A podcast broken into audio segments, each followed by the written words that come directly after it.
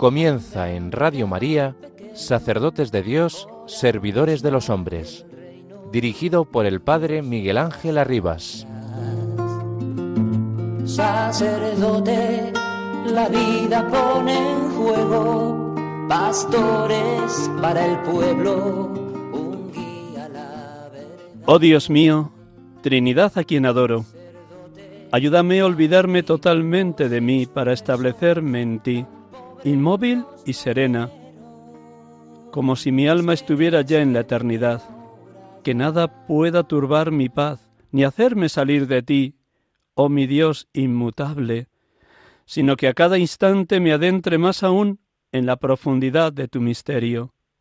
Pacifica mi alma, haz de ella tu cielo, tu morada preferida y el lugar de tu descanso. Que nunca te dejes solo, sino que esté toda yo contigo, del todo despierta en mi fe, toda yo hecha adoración, del todo entregada a tu acción creadora.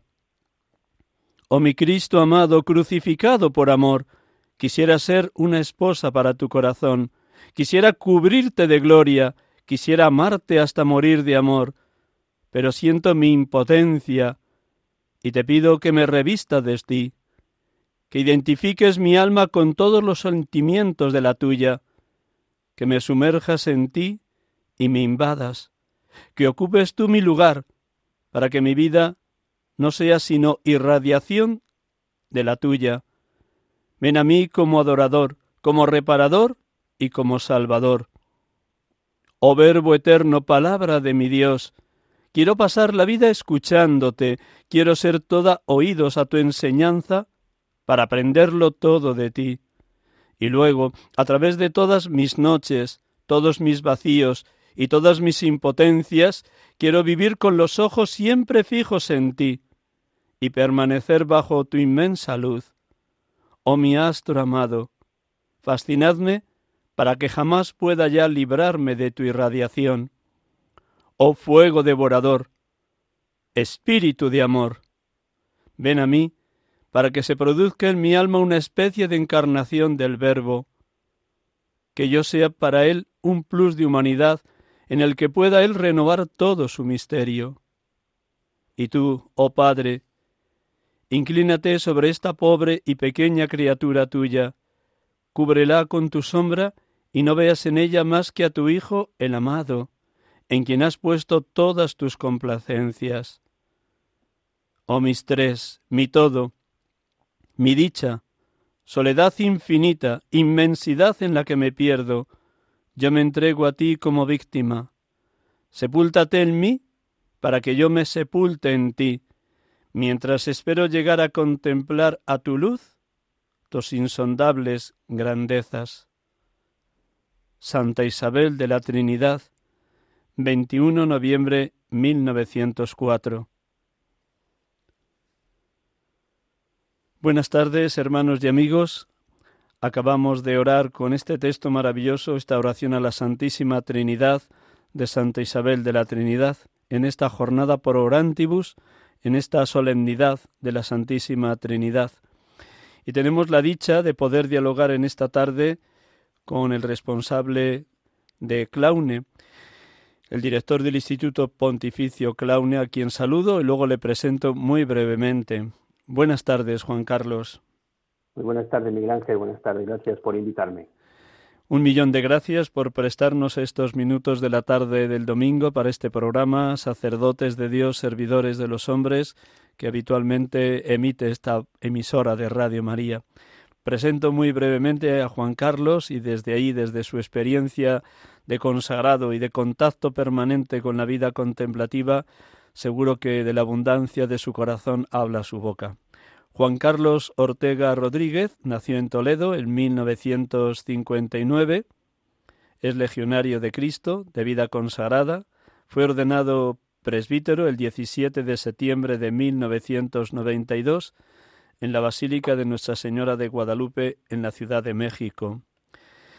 Ha tenido una participación muy grande en distintas realidades de vida consagrada y de vida contemplativa y actualmente es el director del Instituto Pontificio Claune, del que luego nos va a hablar y nos va a contar de qué manera todos podemos colaborar con la vida contemplativa desde el mundo activo.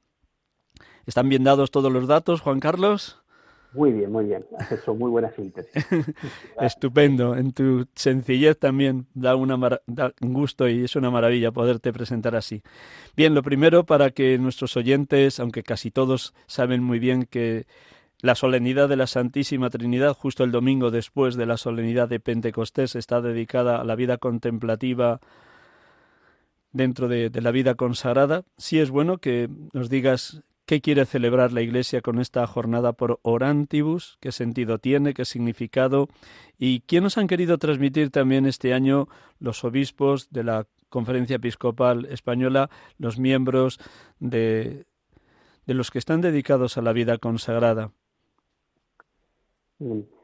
Bueno, mira, voy a aprovechar, Miguel Ángel, porque a lo mejor es un dato que no se sabe y es cómo surgió esta jornada. Muy bien, estupendo, maravilloso. Mira, ir a, las fuentes, al origen. Porque en el fondo es una, es una, es una jornada que prácticamente comenzó en España y después enseguida, enseguida pasó a hacerse universal y la Santa Sede también lo asumió, ¿no? Pero todo surgió de los superiores mayores religiosos en el año 1960, ya hace 63 años de esto, ¿bien? Cuando, bueno, en un momento dijeron, vamos a, o sea, estaban viendo cómo podían ayudar a la vida contemplativa, todos los superiores mayores, eh, de los cuales formaban también parte la vida contemplativa en ese momento, y entonces se les ocurrió, pues, eh, ofrecer eh, la colecta de una, de, un domingo, de un día mm, al año, pues, para el beneficio de la vida contemplativa. Luego esto eh, mm, pasó, ya Claule comenzó en el 59, entonces ya Claule junto con estos superiores fueron a hablar con el cardenal Play Daniel, que era el cardenal de Toledo, y a través de él, que era el primado, pues se, sugirió al año siguiente, es decir, en el 61, a todos los obispos, que por qué no organizaban eh, una jornada, por qué no dedicaban un domingo, bien, a, a pues hacer una colecta para la vida contemplativa.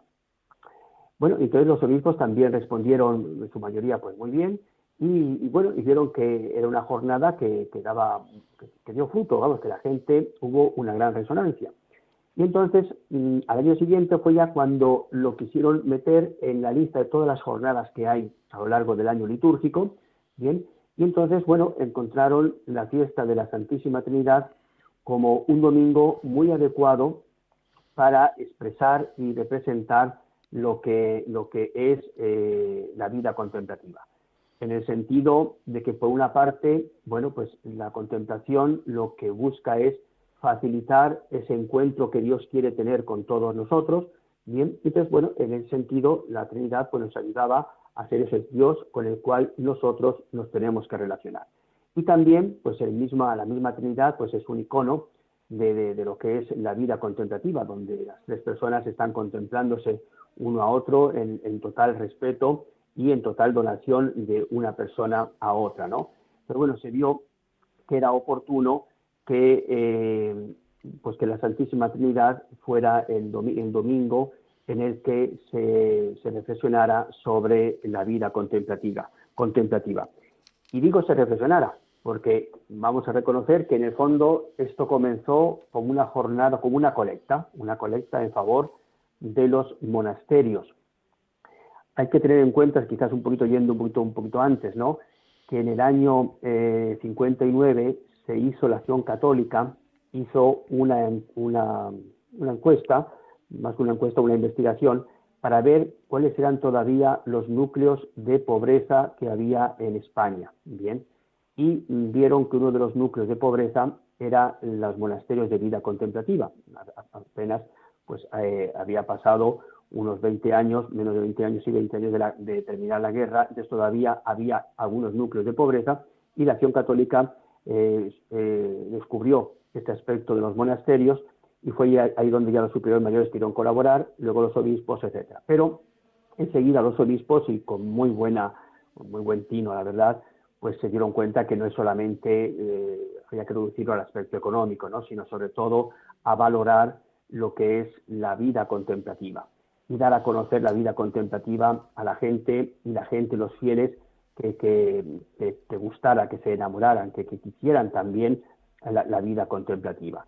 Y entonces por eso ya comenzó las jornadas como están ahora, es decir, eh, donde se da un mensaje siempre espiritual eh, que ayuda a profundizar la misión y la esencia de lo que es la vida contemplativa dentro de la vida consagrada y dentro, y dentro de la Iglesia.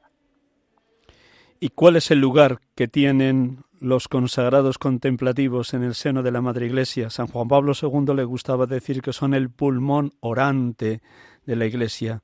En el cuerpo místico de Cristo cada uno tenemos nuestro lugar, nuestro miembro.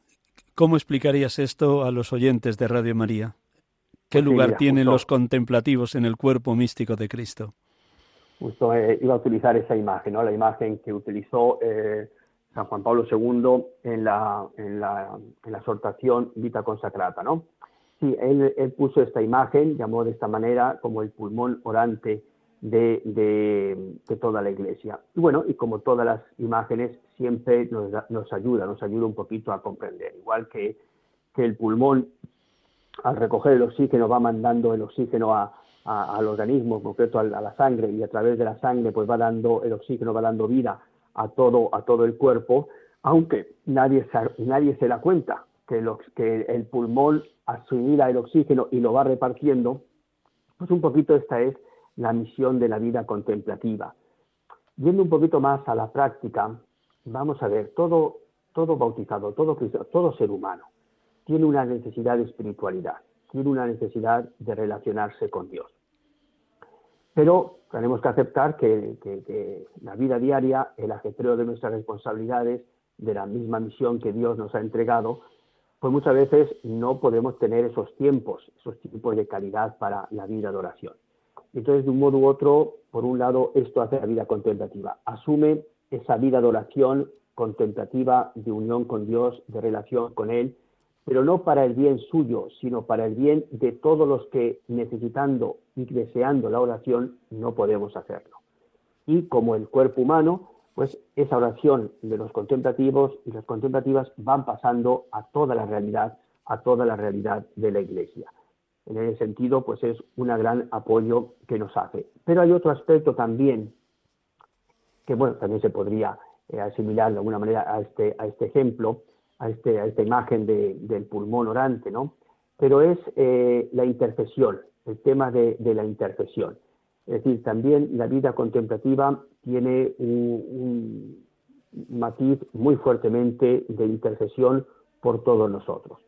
Eh, es decir, ellos asumen de un modo u otro, imitando a Cristo, esos descuidos, esos errores, esas faltas, esos pecados nuestros, bien, y se los presenta a Dios diciendo no les tengas en cuenta eh, estos errores que han cometido, ¿no? Y, la vida de, ellos y de ellas pues le hacen decir al Señor, mira, sabes que como igual que nosotros también ellos desearían poder entregarse a ti, si no lo han hecho, no lo tengas en cuenta y ayúdalos a seguir adelante. Y este aspecto de intercesión también es muy importante en lo que es la esencia de la vida contemplativa.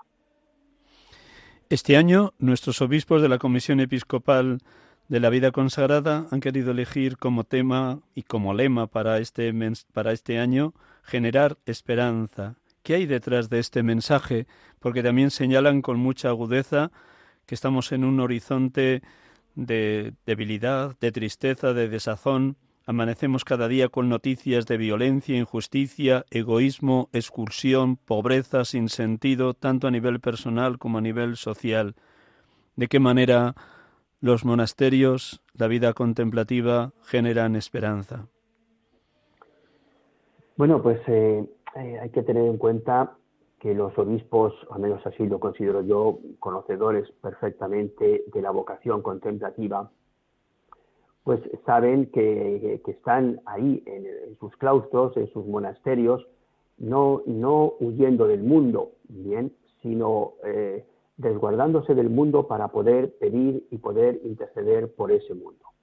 Y precisamente este lema es un lema que también va dirigido a las mismas contemplativas, diciendo, oye, mira, que el mundo está así, que el mundo está teniendo en estos momentos muchas dificultades en todos los ámbitos. O sea, esto es un punto, bueno, es ley de vida muchas veces en, en la sociedad, en la misma iglesia, pero hay confusión, hay mucha ambigüedad, hay mucho relativismo, y todo esto va creando una gran, un gran desazón. Bien, entonces, como decirle también a la vida contemplativa, mira, el mundo necesita confianza. Ahora mismo está en un periodo de mucha desconfianza social todos los, en todos los aspectos, ¿no? Entonces, te pedimos que, vosotros nos deis ese testimonio, ese testimonio de esperanza. ¿Cómo nos dan ese testimonio? ¿Cómo generan ese testimonio de esperanza? Bueno, ya en parte lo hemos dicho al hablar de su esencia de la vida contemplativa. Eh, nos recuerda que aunque nosotros tenemos que dedicarnos eh, a las cosas del Señor, hay cosas más importantes que es el mismo Señor. Y eso nos lo dan ellos. Eso nos lo hacen ver con su, con su estar en los monasterios, con estar en sus comunidades, con estar en la oración. Nos recuerda que sí, que nosotros debemos encargarnos de, hacer cada día más, más, más hermoso, más bello este mundo donde Dios nos ha, nos ha colocado pero que no nos olvidemos que hay un Señor de este mundo y, a eso se dedican de una manera especial estas, estos hombres y estas mujeres eh, que han recibido esta vocación contemplativa. Por otra parte, pues también nos, nos, ayuda y nos da esperanza, en el fondo la virtud de la esperanza y la virtud que nos asegura, que nos asegura el reino de los cielos, ¿no? Pues también nos hacen ver que, que, que no obstante toda nuestra pequeñez, bien, hay un Dios que nos está esperando, hay un Dios que nunca nos abandona y que realmente está esperando ahí, ahí en el cielo para que nosotros lleguemos, aunque sea trompicones, pero que lleguemos a esa salvación que Él ha querido, ha querido entregarnos. Y yo creo que hay también un aspecto eh, que, es, que es el aspecto de la acción directa de Dios a través del Espíritu Santo. Bien, que, también nos recuerda la vida contemplativa y que nos da esperanza. No estamos solos, no es una carrera de obstáculos que tenemos que llegar, aunque sea eh, hecho trocitos, pero tenemos que llegar a la meta final. No, no, ese Dios a través de, su Espíritu Santo nos, nos, va dando esa gracia y nos va acompañando. Esas, esas religiosas, esos religiosos de vida contemplativa que, que, está, que se saben siempre acompañados por el Señor, pues es una, realmente es una esperanza para nosotros. Quizás nosotros no logramos experimentarlo de la misma manera que, ellos y ellas, pero, pero, pero sabemos que está ahí, sabemos que está siempre a nuestro lado y que, y que no hay nada en nuestra vida, aunque nos parezca desagradable, que, no es también desagradable para Dios y que lo, comprende, lo acoge y nos ayuda. Yo creo que por eso, ciertamente, la, la vocación contemplativa genera, genera esperanza para todos nosotros. Querido Juan Carlos, la Conferencia Episcopal Española te ha pedido esta misión de ser director del Instituto Pontificio Claune. Cuenta a nuestros oyentes qué es Claune, cómo nace, cuál es la tarea fundamental que tiene en este momento, cómo apoya a los monasterios más desprotegidos, tanto en lo humano como en lo psicológico o en lo espiritual. Sí, bueno, pues como más o menos ya he insinuado, eh, en realidad eh, el Instituto Pontificio Claune nace eh, hace unos 70 años fruto de, los fieles, es decir, en el fondo comenzó como una agrupación de, fieles, una asociación de fieles que se fueron reuniendo, mm, digo, a través de la acción católica. La acción católica pues hizo un papel, por decir, de logística, de conocerse entre ellos y de saber que había en diversos lugares de España pues grupitos de personas que trataban de ayudar a la vida contemplativa. Y todo esto lo va aunando eh, eh, va unando el, fundador, de, que, es un miembro de la Acción Católica de aquí de, Madrid. Bien. Y después, bueno, empiezan a ayudar de, muchas maneras, ¿no? Eh, llega un momento en el que se piensa que podrá estar más protegido como institución si tiene el respaldo de la Santa Sede. Y entonces, eh, en el año 70, pues se pide esta, esta, se, eleva esta petición a la Santa Sede para que sea reconocido como instituto pontificio, ¿no? Pues bueno, tiene un presidente que es siempre un obispo, eh, actualmente es el obispo emérito de Tarazona, don Sergio Hernández, y ordinariamente, aunque no tiene que ser así, pues es un sacerdote el que lo dirige. Pero después toda la Junta General, en el fondo, son laicos, hay nada más una religiosa y un sacerdote en la Junta General y son, son 15 en total, ¿no? Entonces, bueno, es una, es una realidad que promueve, eh, que es, promovida por los, por los laicos, por los seglares. ¿Qué es lo que busca?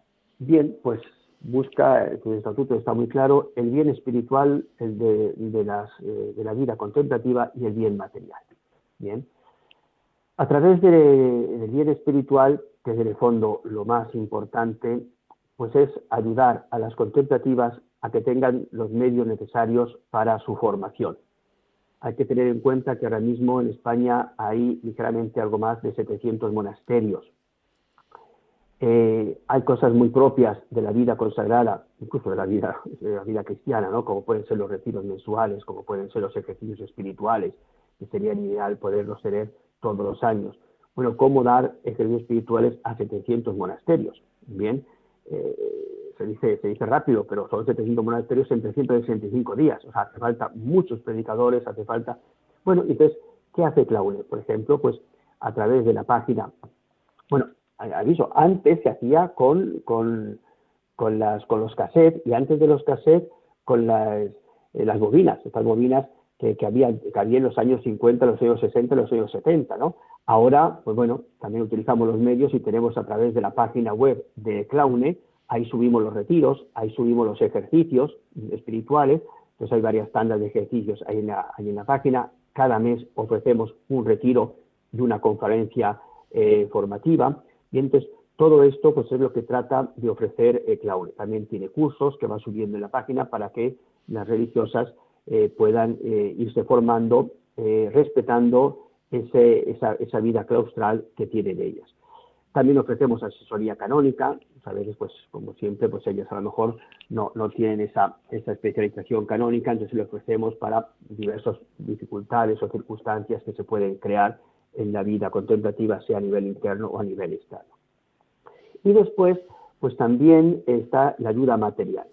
Eh, ¿Qué consiste esta ayuda material? Bueno, Claule funge mm, como una pequeña eh, eh, fundación donde a través de socios y de donativos va recogiendo dinero, bien, que en un momento dado se puede dar, obviamente, con el permiso de Hacienda, tenemos el permiso para poder dar los certificados de, descuento de, los impuestos, ¿no? y luego vamos dando ayudas a los monasterios con ese dinero que se recoge. Ayudas que son sobre todo, van dirigidos a las religiosas. Las religiosas que tiene, por ejemplo, que que, utilizar una silla de ruedas, eh, un audífono, religiosas que, o el monasterio que necesitan hacer una rampa para poder, o poner un ascensor para poder superar las, escaloras, las escaleras, eh, convertir un espacio en enfermería para las monjas o, arreglar los baños, el baño de la enfermería que sea adecuado para las enfermas. Es decir, los, tratamos de centrarnos sobre todo en las necesidades a las personas consagradas, a las necesidades de su salud, a las necesidades de su mantenimiento, bien, y después también su formación. Todo lo que sea formación también le eh, colaboramos para, por ejemplo, pues en estos últimos años eh, muchos ordenadores hemos conseguido, hemos comprado para poder para poder eh, que ellas se comuniquen y que puedan tener sobre todo esta formación que hemos dicho que damos a través de, de Internet. Y después, bueno, si según el dinero que haya, pues también podemos ayudar a pequeñas reparaciones que haya en el monasterio, eh, porque también hay que tener en cuenta eso, que, se, estropean también en el monasterio el refrigerador, la lavadora, y hay que dar también pues eh, ayuda eh, a, estos, a estos medios que necesita la comunidad para poderse mantener. Bien, entonces lo que busca, respondiendo a tu pregunta, en resumen sería eso, ayudar espiritual y materialmente a lo que es la vida contemplativa. Una última pregunta. Antes, para los oyentes que se hayan incorporado con el programa ya iniciado, Decirles a todos ustedes que estamos hablando con Juan Carlos Ortega Rodríguez, sacerdote legionario de Cristo, responsable o director del Instituto Pontificio Claune, y estamos en este día de la solemnidad de la Santísima Trinidad hablando de la jornada por orantibus que todos los años se dedica a que quienes estamos en medio del mundo y en medio de la Iglesia oremos y ayudemos económicamente a los monasterios de vida contemplativa. La última pregunta, permítame, es necesaria. Muchos de nuestros oyentes de Radio María seguro que han ido a ver la película Libre. Los ecos que a ti te llegan a Claune del bien que está haciendo esta película, ¿cómo los podrías resumir?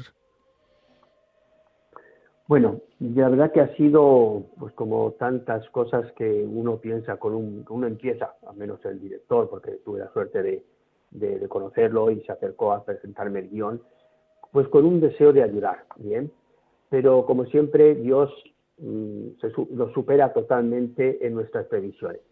Yo creo que está siendo una película que está ayudando mucho, por un lado porque está dando a conocer la vida contemplativa y está viendo, está haciendo ver que las personas que están ahí en los monasterios, que sí externamente podemos decir que están encerrados, que están, eh, pues eso, en los monasterios, y no están en, la vida ordinaria del mundo, ¿no?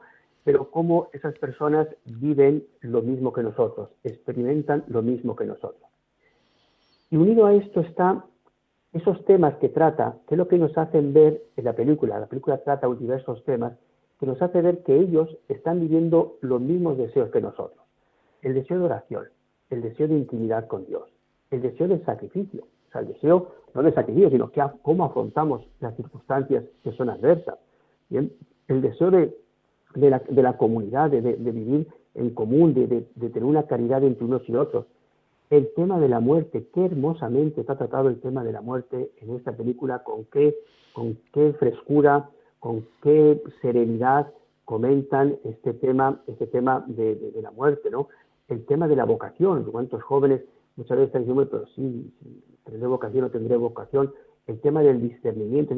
La película está de tal manera preparada que hay muchos temas que indistintamente dar a conocer la vida contemplativa enriquece, enriquece a las personas que, que lo ven porque en el fondo, le digo, las personas contemplativas son personas como nosotros que necesitamos a Dios y, que ellos pues también lo necesitan y lo han encontrado y, y, con su testimonio nos lo transmiten. Entonces yo la verdad que sí he visto una resonancia muy buena, da gusto ver eh, los, cines llenos y de jóvenes, y de jóvenes, porque uno diría, bueno, aquí, no vendrían los jóvenes, aquí vendrían la, la gente mayor, la gente más o menos fervorosa que van a las iglesias. Pues no, está viendo mucho joven que está yendo y que realmente le llama la atención esta realidad que para ellos era desconocida. Juan Carlos, un millón de gracias por habernos regalado estos minutos de la tarde del domingo, que estás en Toledo y necesitas venir para Madrid para seguir llevando, conduciendo, alentando a Claune y gracias por amar tanto la vida consagrada contemplativa. Que Dios te bendiga y hasta otra próxima ocasión. Gracias, Juan Carlos. Muchas gracias a ti, Miguel Ángel, y a Radio María. Muchas gracias por todo. Dios te bendiga. Feliz tarde, domingo. Gracias, gracias. Hasta luego.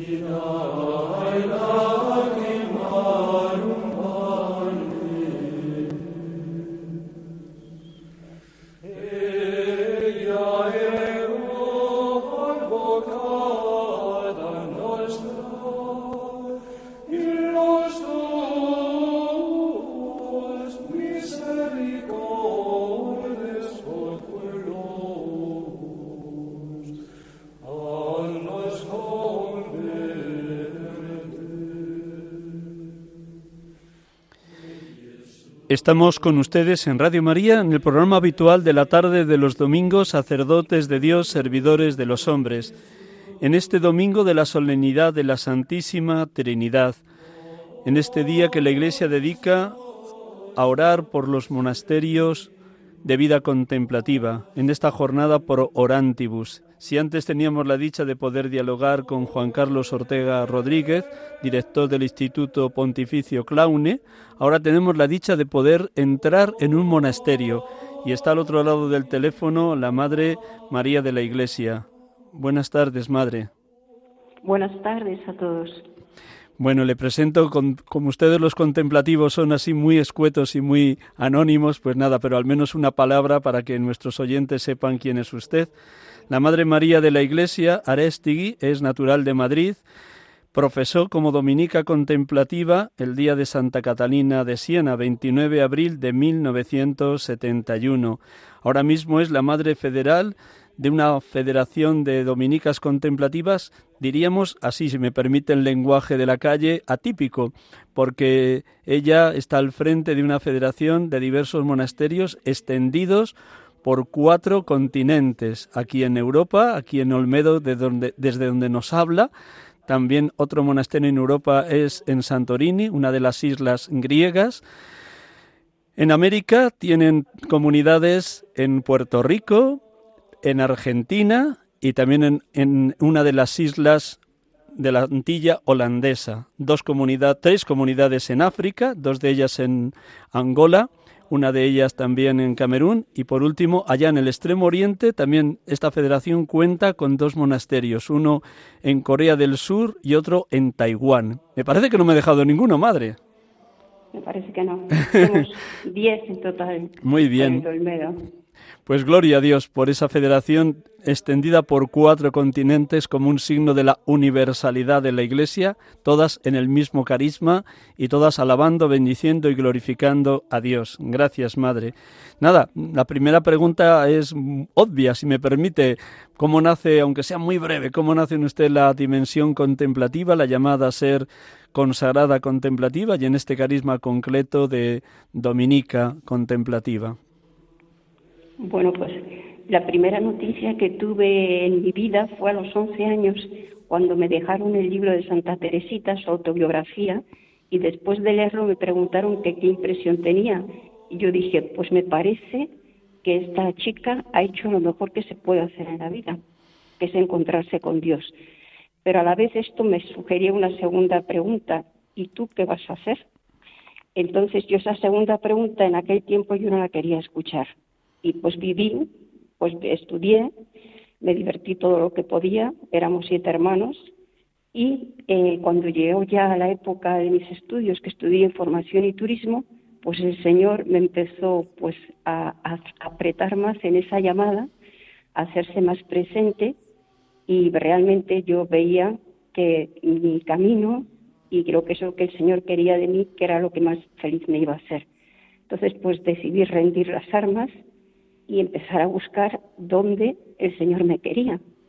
tenía muchas opciones diferentes y un día, estando en clase en información y turismo, pues un, padre dominico que nos daba clase un poco de, todo, porque nos hablaba de muchas experiencias interesantes, nos preguntó que cuál era, veíamos nosotras que era la profesión más noble que podía haber, tener en la sociedad un hombre. Entonces, pues contestamos muchas cosas. Los médicos, los maestros, eh, los científicos, se contestaron todas las profesiones que había. Y él nos dijo, no habéis acertado ninguna la profesión más noble que hay en el mundo es la de las monjas de clausura. Todas nos quedamos un poco boquiabiertas y, espantadas porque nosotras, claro, no solo pensábamos mucho en viajar. Entonces, eh, él dijo, porque la profesión de las monjas de clausura, de las contemplativas, es el objeto de ellas es Dios mismo.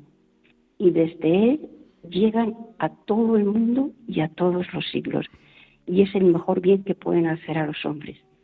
Para mí aquello en mi búsqueda fue una respuesta venida del cielo. Desde entonces decidí, pues, que me parece que debía de ser contemplativa.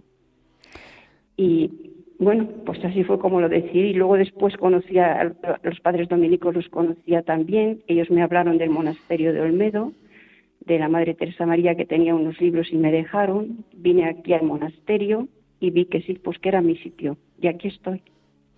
Gloria a Dios por su vocación y por su sí diario.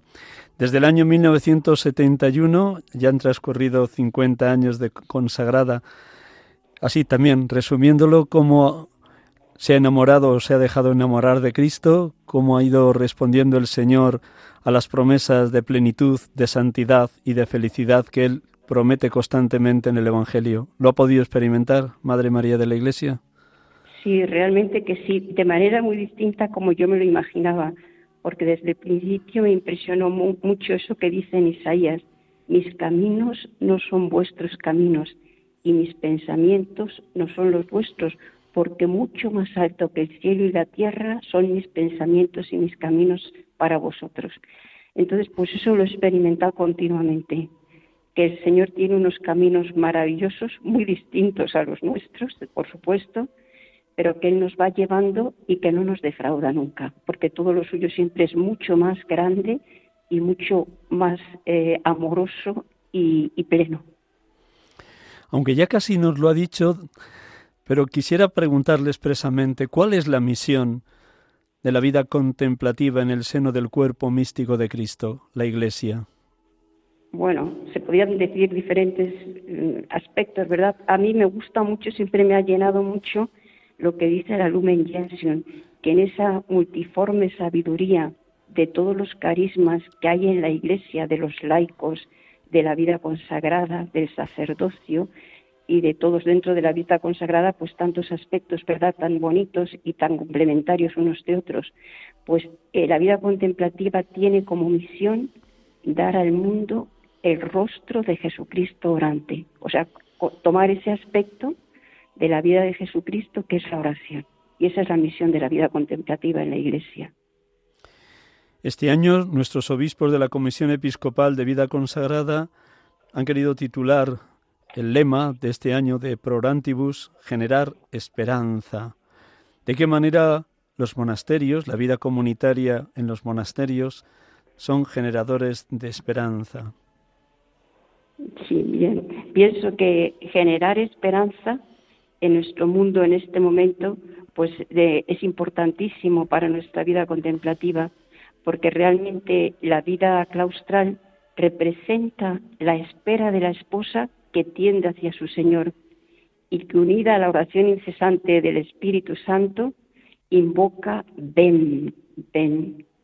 Y a la vez también, misteriosamente, pues es un anticipo ya de esa experiencia de la Jerusalén celeste, que ya de alguna manera está fija en la contemplación de Dios. Y de alguna manera también la vida contemplativa difunde en la Iglesia la exultación de ese eterno convite, de ese festín de la gloria. Y es un anuncio profético así, de esa meta hacia la cual camina toda la comunidad eclesial, porque todos al final seremos contemplativos. y a la vida contemplativa de alguna manera le toca asumir esa especialidad de la oración y de eso que vamos a ser al final todos. Maravilloso lo que nos comparte. Gracias, Madre María de la Iglesia. El Espíritu Santo, siempre activo en un eterno y permanente Pentecostés, ha suscitado distintos carismas de vida contemplativa, benedictinas, cistercienses, trapenses, carmelitanas, dominicas, Jesu Comunio y otras muchas vidas contemplativas. ¿Qué sería lo específico de la familia dominica contemplativa? Al, me imagino que al hilo de lo que Dios ha les ha dejado de herencia a través de Santo Domingo de Guzmán y de alguna manera también de Santa Catalina de Siena. ¿Qué sería lo específico de la vida contemplativa dominica? Sí, bueno, nuestra orden es la orden de, de predicadores y las monjas están asociadas desde los comienzos, incluso nacieron antes que los frailes. Nuestro Santo Domingo las fundó antes que a los frailes, unos años antes, como raíces de esa predicación, porque los frailes predicadores están llamados a anunciar el nombre de Jesucristo por el mundo entero. Y son predicaciones de la, predicadores de la palabra y de la vida de Jesucristo. Y a las monjas les toca unidas a esa evangelización de nuestros hermanos, nos toca pues apoyar esa evangelización desde el silencio, en, la escucha de la palabra, en la liturgia, desde la liturgia, desde la vida fraterna, haciendo vida ese evangelio y orando desde la clausura para que la palabra de Dios que anuncia a nuestros hermanos dé fruto y no caiga en vacío, no vuelva a él vacía, sino que dé mucho fruto de evangelización y de vida cristiana. Gracias por ayudarnos y apoyarnos desde la oración y desde el amor a, la palabra de Dios a quienes tenemos la misión de ser pregoneros del Evangelio, tanto los padres predicadores dominicos como los sacerdotes seculares o cualquiera de los otros consagrados de vida regular. Una última pregunta y permítame, el que quiera seguirme, niéguese a sí mismo, cargue con su cruz y me siga. Es el primer requisito del seguimiento en su vida de dominica contemplativa, en esas etapas que todo ser humano y todo cristiano y todo contemplativo atraviesa de noche oscura o de sequedad o de aridez o de dificultades o de muerte de seres queridos o de conflictos en vida comunitaria. Son larguísimos los motivos de pequeñas o grandes cruces que a todos nos toca llevar. ¿De qué manera en esos momentos de cruz la palabra de Dios, la fuerza del Espíritu, el enamoramiento de Cristo le ha ayudado a usted en su seguir creciendo espiritualmente hablando. Mucho, muchísimo, porque realmente mi oración se apoya diariamente en la palabra de Dios y mi vida. Y puedo compartirles algo que es también muy personal, de alguna manera un poco confidencial, pero lo hago para, para que el Señor se glorifique. Eh, he pasado una etapa de, de fe muy fuerte, ante viendo y viviendo el dolor que nos acecha por todas partes con la guerra tan prolongada, ¿verdad? Y en tantos sitios, con los niños que están sufriendo tanto, los ancianos que ya a cierta edad pues ni se les casi ni se les quiere curar porque ya han pasado la edad que pueden dar algo y con tantas situaciones inciertas, inseguras, de incredulidad, de sinsentido de los jóvenes, pues todo eso me ha afectado mucho porque lo vivimos aún en nuestro silencio y en nuestra clausura, pues miramos y recibimos todas esas noticias de nuestros hermanos y las hacemos nuestras. Yo le decía al Señor, ¿cómo es posible que hayas podido elegir este camino de tanto sufrimiento y de tanta cruz? Y a Jesucristo, ¿cómo has podido aceptar todo esto y además sabiéndolo de antemano? Bueno, pues en Pentecostés me tocó el don, de alguna manera utilizamos los dones el día de Pentecostés así comunitariamente, y este año me tocó el don de inteligencia, el don de entendimiento. Y me hizo el Señor comprender que verdaderamente necesitamos ese don del Espíritu Santo para que comprendamos eso que los discípulos no querían entender, lo que les decía Jesús, con esto que me ha dicho de el que quiera venir en pos de mí, que renuncie a sí mismo, que cargue con su cruz y me siga. Y nos pasa a nosotros también y que no queremos ni preguntarlo porque ya sabemos más o menos lo que nos va a decir Jesús, ¿verdad? Lo que Él hizo, seguidme. Y sin embargo, ¿cómo lo necesitamos para comprender la relación entre la cruz y la Trinidad? Y saber que todo ese misterio, ese designio tan difícil, tan sorprendente para nosotros de Dios, ha sido un designio de amor hasta el extremo. Y cómo Jesucristo verdaderamente pudo eh, intuir y, vivir eh, ese misterio de redención y de tanto sufrimiento porque estaba tan seguro de ese amor del Padre. Entonces, bueno, pues esto me ha ayudado mucho de, saber que necesitamos los dones del Espíritu Santo y en concreto este don de entendimiento lo necesitamos pues para comprender bien y que es extremadamente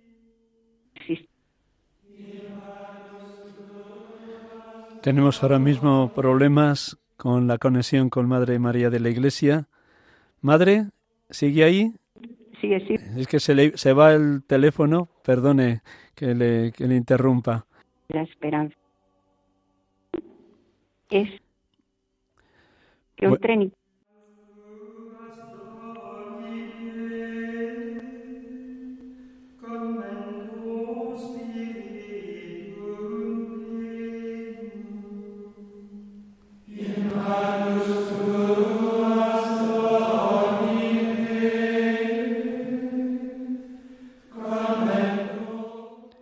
Estamos con ustedes en Radio María en el programa habitual de la tarde de los domingos, sacerdotes de Dios, servidores de los hombres. Estábamos hablando con la Madre María de la Iglesia, Aristegui, Madre Federal de la Federación Madre de Dios de nueve monasterios extendidos por los cuatro continentes, Europa, América, África y Asia y se nos ha cortado el teléfono porque las paredes de los monasterios son tan gruesas que a veces ni la señal telefónica llega hasta ahí. Así que me permítame, estábamos escuchándola como en este Pentecostés Dios le había regalado el don del, entendimiento y desde el don del entendimiento ha sido capaz de captar con mucha más lucidez, con mucha más nitidez lo que significa abrazar la cruz de cada día. Cuéntenos, Madre. Sí, realmente pues necesitamos los dones del Espíritu Santo y el de entendimiento especialmente para comprender la relación entre la cruz y la Trinidad, entre la cruz y la paternidad de Dios. Y para poder intuir este misterio divino como el misterio de nuestra vida y de nuestra muerte. Sin este don, me parece que no logramos mirar hacia adelante con esperanza y con valentía. Así me estaba pasando a mí. Lo necesitamos también porque para que nuestro tiempo veamos que está visitado y amado por Dios y que es extremadamente importante no perder el ánimo ante esos fenómenos de secularismo, de indiferencia religiosa, fenómenos que parecen convertir en desierto nuestra sociedad. Pero el don de entendimiento nos hace comprender que entre las arrugas de la vida, la presencia del Padre, del Hijo y del Espíritu Santo es el amor que nos sostiene y contemplar la presencia del resucitado que nos hace generar esperanza. ¿Qué nos pediría usted como Madre Federal de esos diez monasterios de Madre de Dios? Tres en América, tres en África, dos en Asia, allá en el extremo oriente, Corea del Sur y Taiwán, y los dos de Europa, Santorini y Olmedo. ¿Qué nos pide a los que somos miembros de la Iglesia, pero en medio del mundo? ¿Qué nos pide de cara a la vida contemplativa? Sí, es asombroso cómo los obispos y el pueblo de Dios en todos estos lugares valoran la oración, porque nos han llamado para que seamos monasterios de vida íntegramente contemplativa y cómo piden oraciones y cómo se asocian también a la oración de la comunidad en la alabanza y en la misa y en muchas em, actuaciones que tenemos religiosas, ellos también se asocian. Pero les pediríamos que esta vocación nuestra no es solo para nosotras, sino que también y sobre todo pensemos y tenemos conciencia que el hombre, todo hombre, está llamado a la comunión con Dios. Esa es la vocación fundamental de cada hombre, porque estamos hechos a su imagen y semejanza. Y en el corazón de cada uno, en el alma apasionada de verdad, anida la contemplación como una necesidad vital, radical, imperiosa.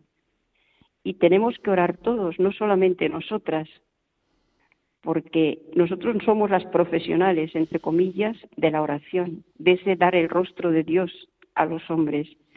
Pero esa profesión no es de los mejores, pero sí es la mejor de las profesiones a la que estamos llamados todos de alguna manera, porque al final todos seremos contemplativos.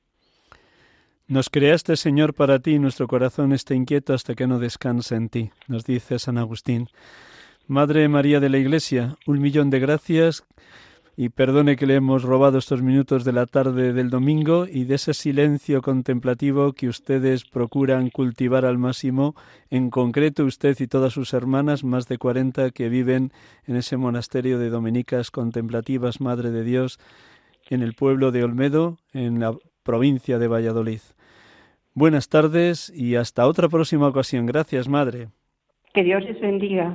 También ese monasterio. Gracias a usted también. Gracias.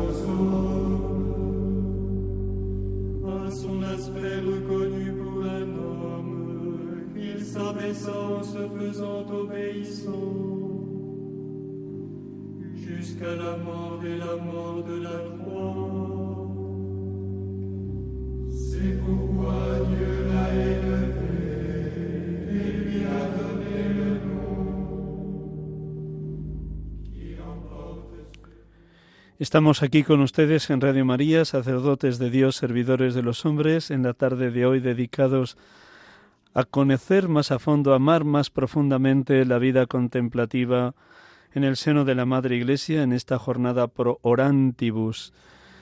Demos gracias a Dios porque los contemplativos y contemplativas son ese pulmón orante de la Iglesia y el cuerpo necesita de esa respiración vital de su alabanza ininterrumpida.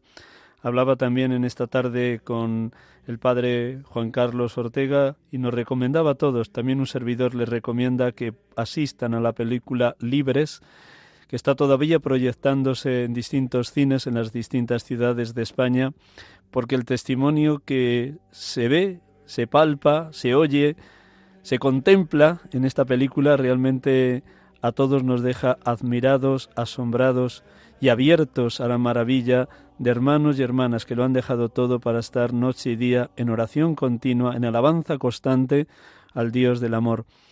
Como ven, no nos ha dado tiempo en el día de hoy a terminar con la oración, va a ser muy breve y tan solo proclamar el Evangelio del día y una oración sencillísima al hilo de esta de este Evangelio de este domingo.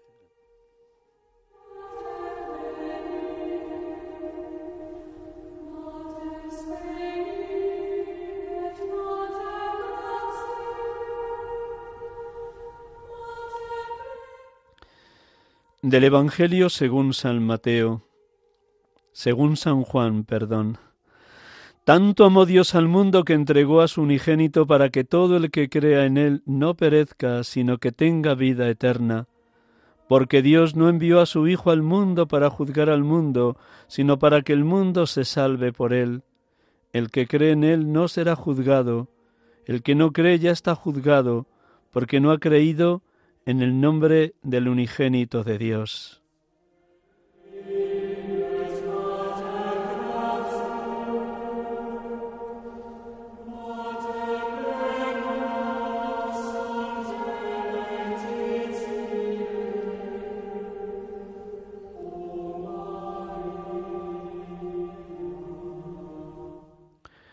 Buenas tardes, Dios les bendiga y hasta el próximo domingo, si Dios quiere. Aquí les hemos acompañado en este programa, sacerdotes de Dios, servidores de los hombres. Gracias por su infinita paciencia y no dejen de orar por los contemplativos y contemplativas como ellos lo hacen a diario por quienes estamos en medio del mundo intentando ser sal de la tierra y luz del mundo, luz de las gentes. Feliz domingo y hasta el próximo, si Dios quiere, que la semana sea fecunda en la escucha de la palabra y en la alabanza a Dios.